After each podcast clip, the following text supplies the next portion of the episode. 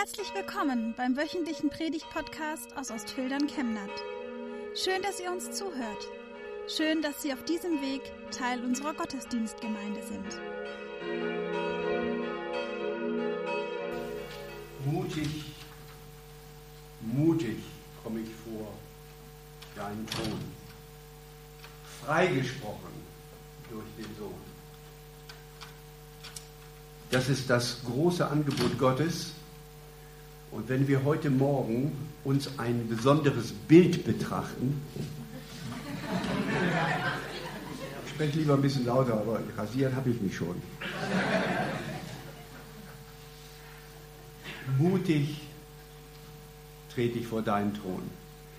Wir sprechen heute Morgen darüber, dass es ein Bild gibt in der Heiligen Schrift, das uns helfen kann, unsere persönliche Begegnung mit Gott, unsere Beziehung zu Gott einmal zu überprüfen. Wie wirklich ist sie? Wie weit sie ist sie wirklich uns auch eine Hilfe? Die Lieder, die wir gesungen haben, besonders der Psalm, den wir gesungen haben, da sind alle die Elemente drin, von denen ich jetzt etwas vorlese. Ich nehme zwei Bibelverse, die euch deutlich machen können, worum es geht in unserer realistischen, persönlichen Beziehung zu Gott. Ich lese aus dem Alten Testament, dem ersten Buch Mose, und hier greifen wir mitten in eine Geschichte von drei großen Persönlichkeiten hinein, und von ihnen wird so beschrieben.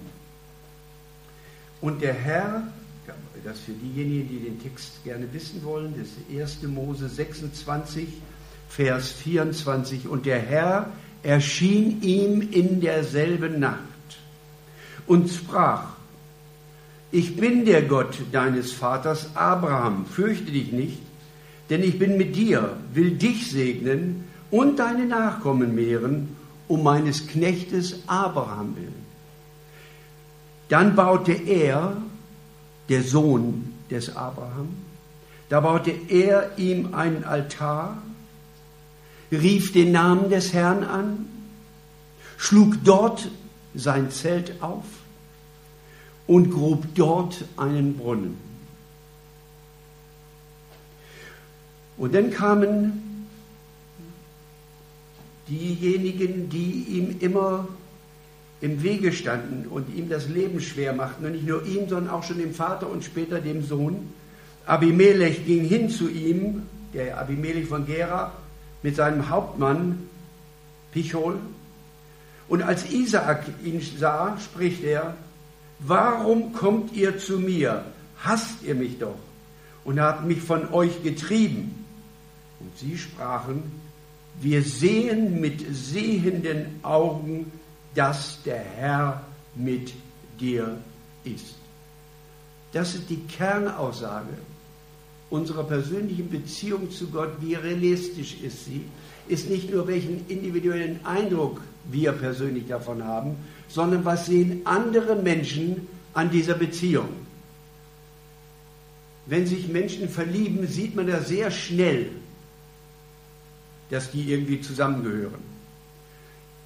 Manchmal, da gehen so einige, Land, äh, einige Jahre ins Land und dann fragt man sich am Hochzeits, 50. Hochzeitstag, wie an meinem, was ist noch da übrig geblieben? Sieht man noch, dass ich verheiratet bin, dass ich verliebt bin oder war? Was sieht man noch? Erkennt man mich als einen Ehemann? Und das ist im Grunde dasselbe, wenn wir uns Christen nennen. Erkennt man an unserem Verhalten. Woran erkennt man und sieht man, dass wir wirklich Kinder Gottes sein wollen? Dass wir in ihn glauben? Dass wir tatsächlich Zugang zu dem Thron haben. Hier sind es im Grunde drei Bilder, die hier gezeigt werden. Und sie sind die Antwort auf das einzigartig Großartige, was wir nur im Wort Gottes, nur in der Heiligen Schrift, nur in der Bibel finden, dass da ein heiliger, unnahbarer, unfassbarer Gott einen Plan gemacht hat, um an zu uns Menschen im Allgemeinen und individuell zu einem jeden von uns zu kommen und sich vorzustellen und zu sagen, was hier Gott dem Isaak, dem Sohn Abraham sagt. Isaak, ich habe nur Kinder, keine Enkelkinder. Und wenn du wirklich in ein selbes Liebesverhältnis zu mir treten willst wie dein Vater, musst du das persönlich annehmen, dass ich dir anbiete, auch dein Gott zu sein. Was ist der Lieblingspsalm der, der Menschen, der Christen? Der Herr ist, was war das wichtige Wort? Nicht er ist ein Hirte, er ist mein Hirte. Und genau das ist natürlich auch die Reaktion, die Gott haben will, dass ein jeder dahin geführt wird. Schön, wenn man gläubige Eltern hat. Schön, wenn ein Isaac mitgekriegt hat, wie sein Vater diese Beziehung zu einem lebendigen Gott hat, wie es da führen lässt, segnen lässt, bewahren lässt. Alles gut und schön. Und in diese Segnung konnte Isaac eintreten, aber nicht in die Beziehung. Es sei denn, Gott reicht ihm die Hand und er sagt Ja dazu.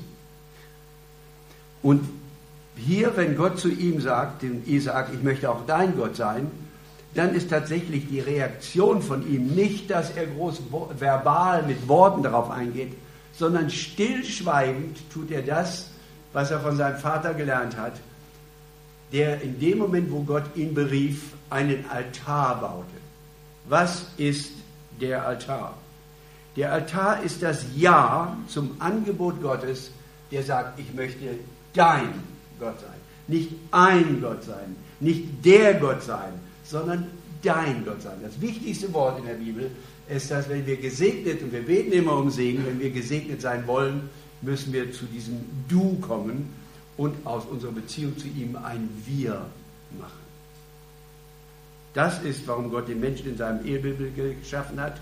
Und das ist, warum er den Heilsplan gemacht hat, um das wieder in Ordnung zu bringen was damals in Adam und Eva äh, kaputt gemacht wurde, nämlich diese lebendige Beziehung. Drei Dinge kurz zum Altar. Das erste ist also, was er macht, das war seine Antwort, verbal einen Altar zu gründen. Heute sehen wir den Altar nicht mehr so was an.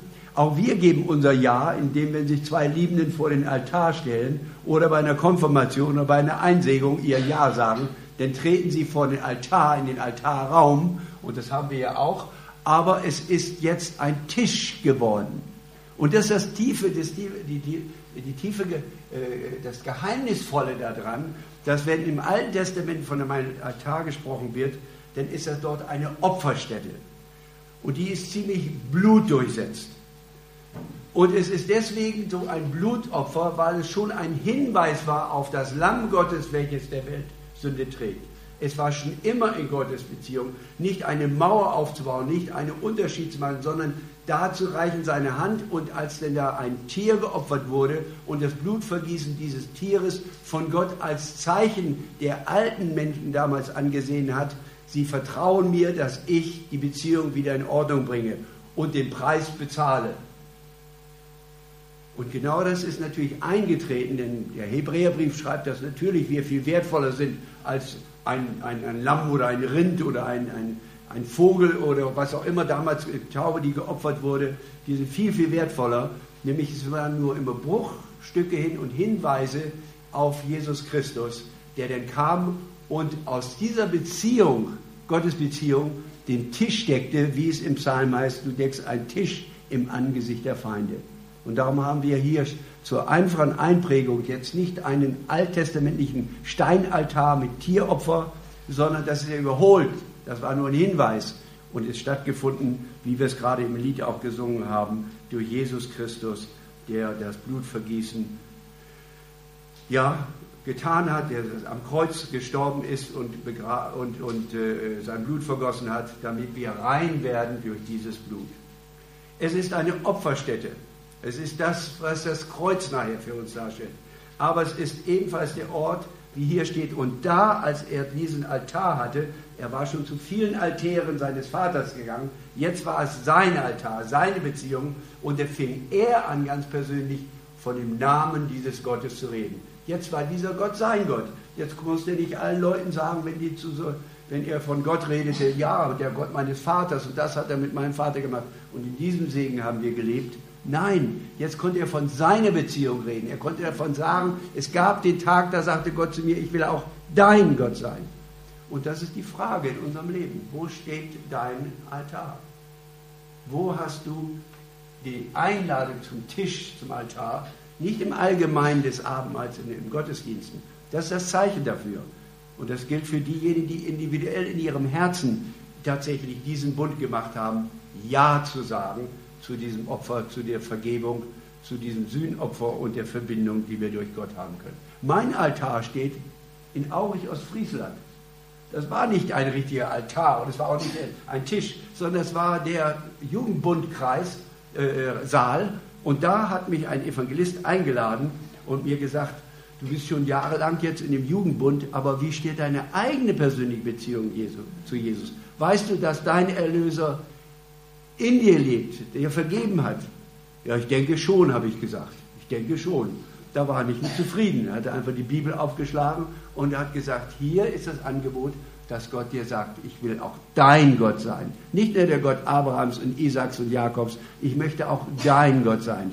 Und da habe ich ganz mit meinem Freund Manfred, haben wir da ganz schlicht einfach die Hände gefaltet und Jesus gebeten, in unser Herz, unser Leben zu kommen, uns zu vergeben und uns, und uns der Herr zu sein. Und das war der Tisch und das ist meine Erinnerung daran, viele Jahre, kurz vor der Konfirmation, und ihr glaubt ja gar nicht, was ich für ein Ja gesagt habe. Damals musste man noch ein Ja sagen, wenn man die konfirmiert wurde zu dem, äh, was dort in Christus angeboten wurde, muss man laut Ja sagen. Das ist die Vorbereitung, nachher auch richtig laut zu sagen Ja, wenn man heiratet. Das habe ich auch wieder so gemacht, dass nachher sogar einer kam, ja, so laut braucht es ja auch nicht zu sein. Ich sage, das drückt doch aus die Freude. Und so habe ich das auch damals bei der Konfirmation dass ich wusste, das, was ich da bejahe, war schon ein paar Tage zuvor Wirklichkeit geworden. Mein Tisch, mein Altar steht in Aurich, Ostfriesland, der Zingelstraße 15 und dort habe ich diesen Bund gemacht.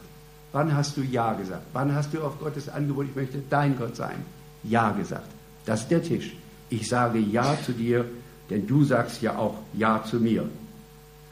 Und das ist natürlich auch äh, das, äh, das, äh, das Dritte, dass er nämlich dort den Namen des Herrn anrief. Das ist nicht nur, dass er da seine eigene Beziehung zu Gott pflegte, sondern das gilt eigentlich, das war die erste Plattform von diesen Altären aus, wurde den umliegenden Leuten erklärt und gepredigt, nämlich diese Vergebungstaten Gottes, die er vorhat im Leben der Menschen.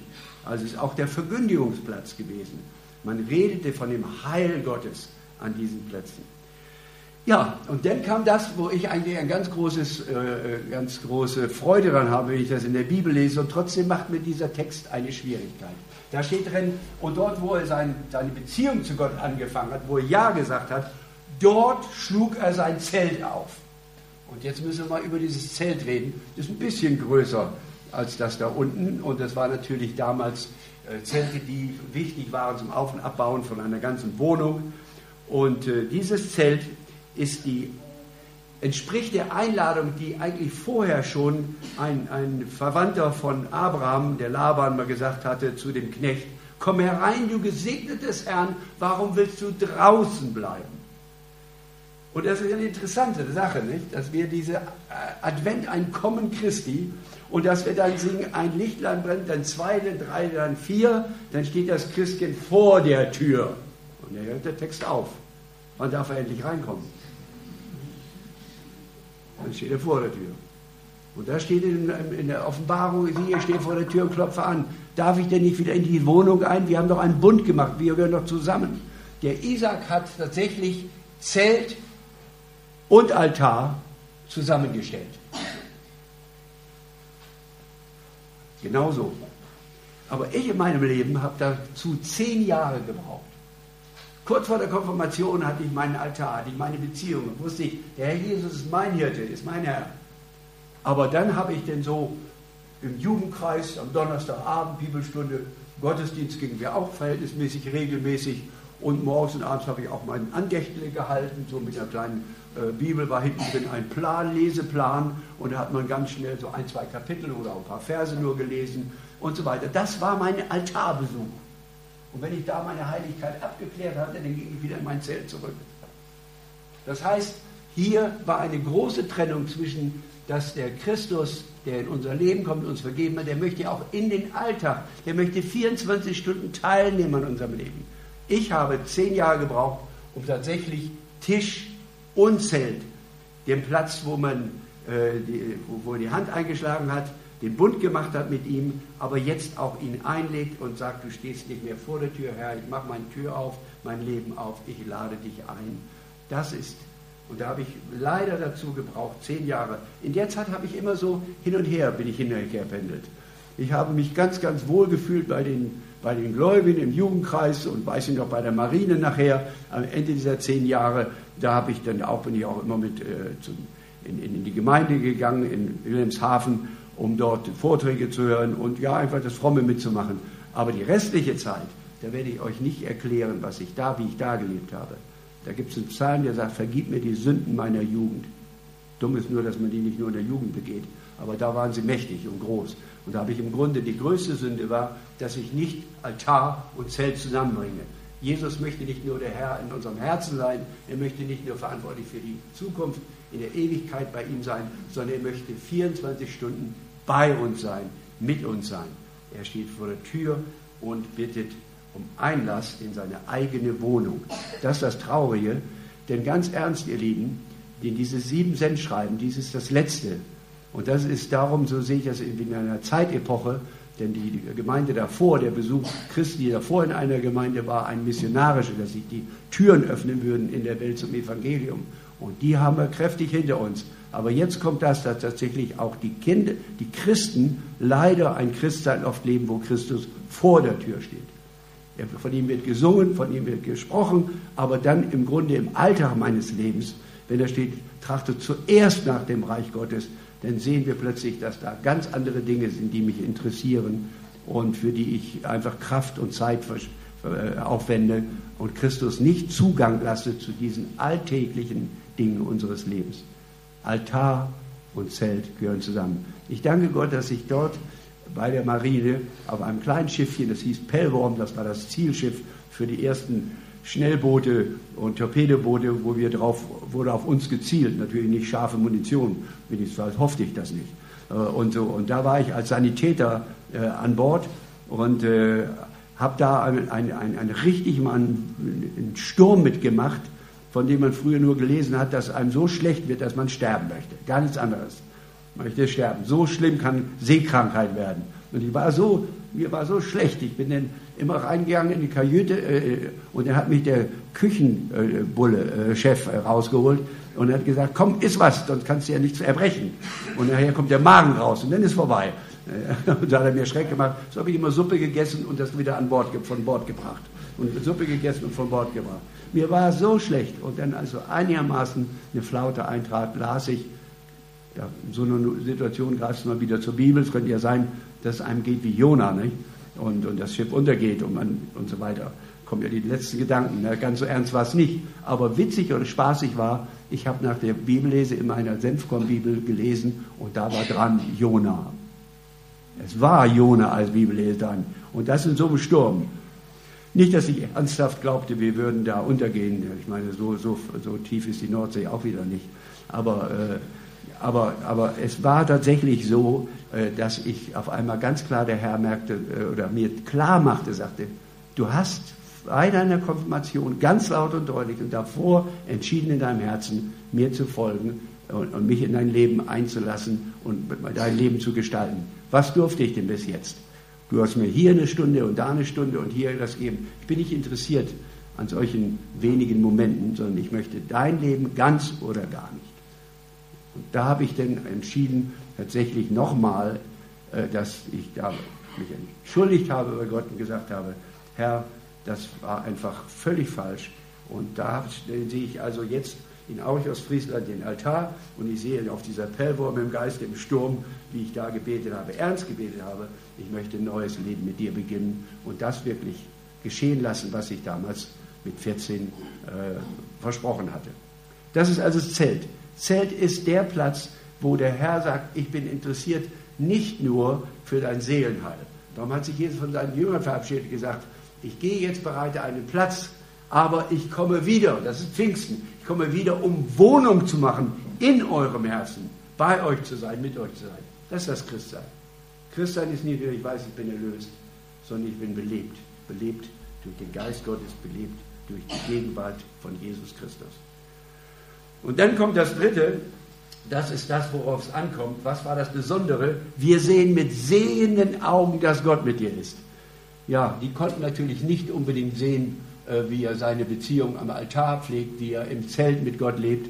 Aber was sie mitkriegten, alle in der Umwelt, all die Bekannten, all die Verwandten, sie sahen die Lebendigkeit Gottes und die Führung Gottes, dass sie nämlich vorher, das kann man alles nachlesen in dem Kapitel äh, 26, da sind sie immer hingegangen und hier sind sie ja wiedergekommen, um im Grunde immer den äh, Abraham, den Isaac und später den Jakob die Existenz in dieser Wüstengegend zu leben, nämlich Wasser zu haben, das haben sie immer zerbrochen.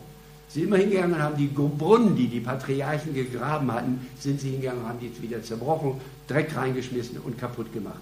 Und das hat er hier wieder erwartet.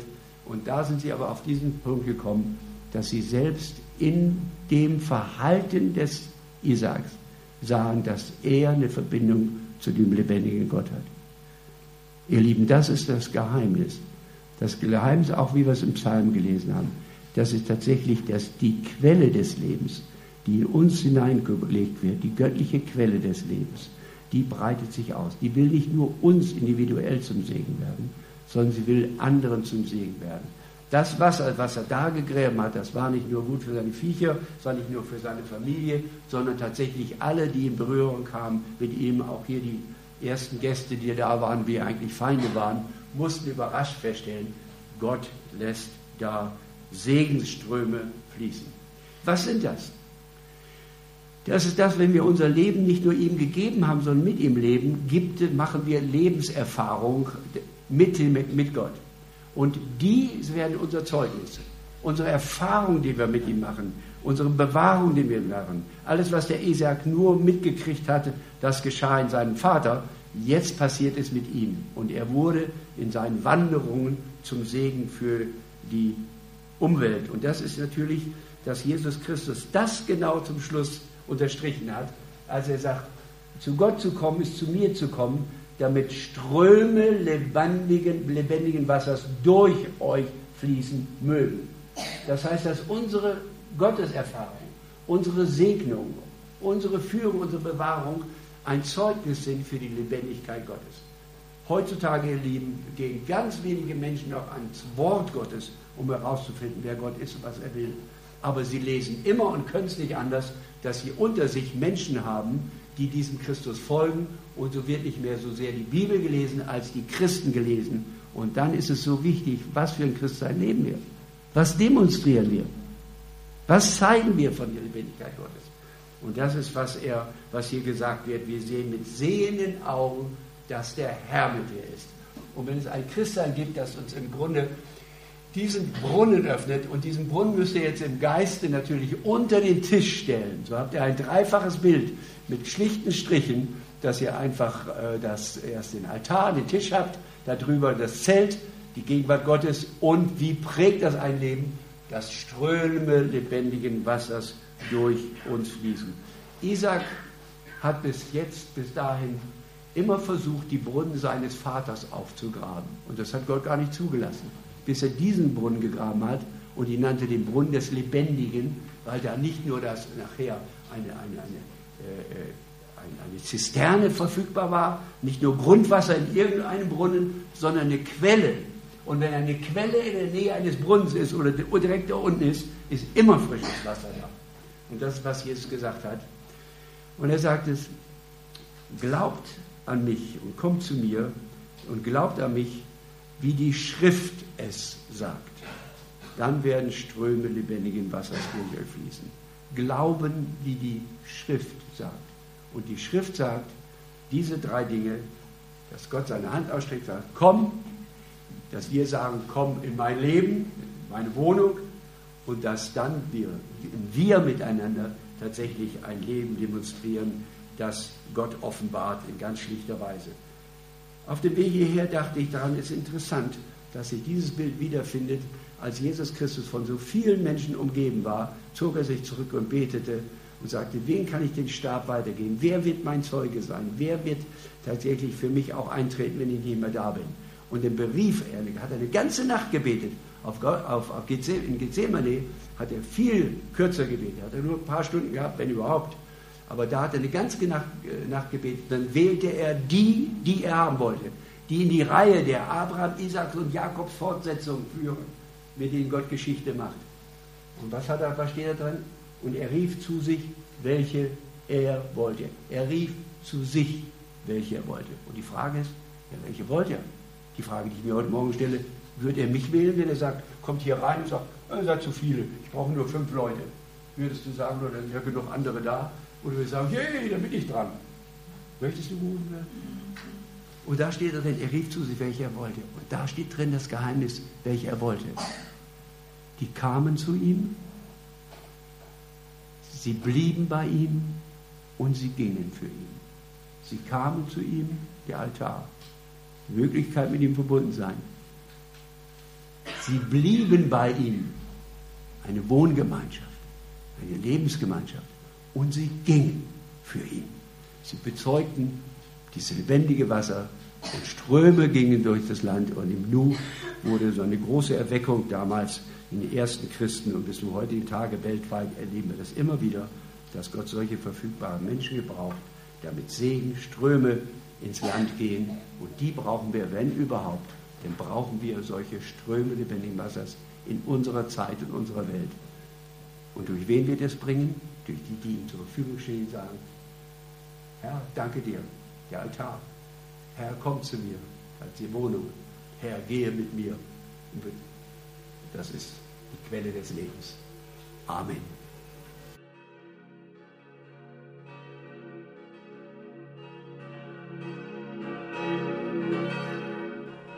Wir wünschen eine gute und gesegnete Woche und hoffen, dass Sie nächste Woche wieder dabei sind oder wir dich beim nächsten Mal im Gottesdienst vor Ort sehen.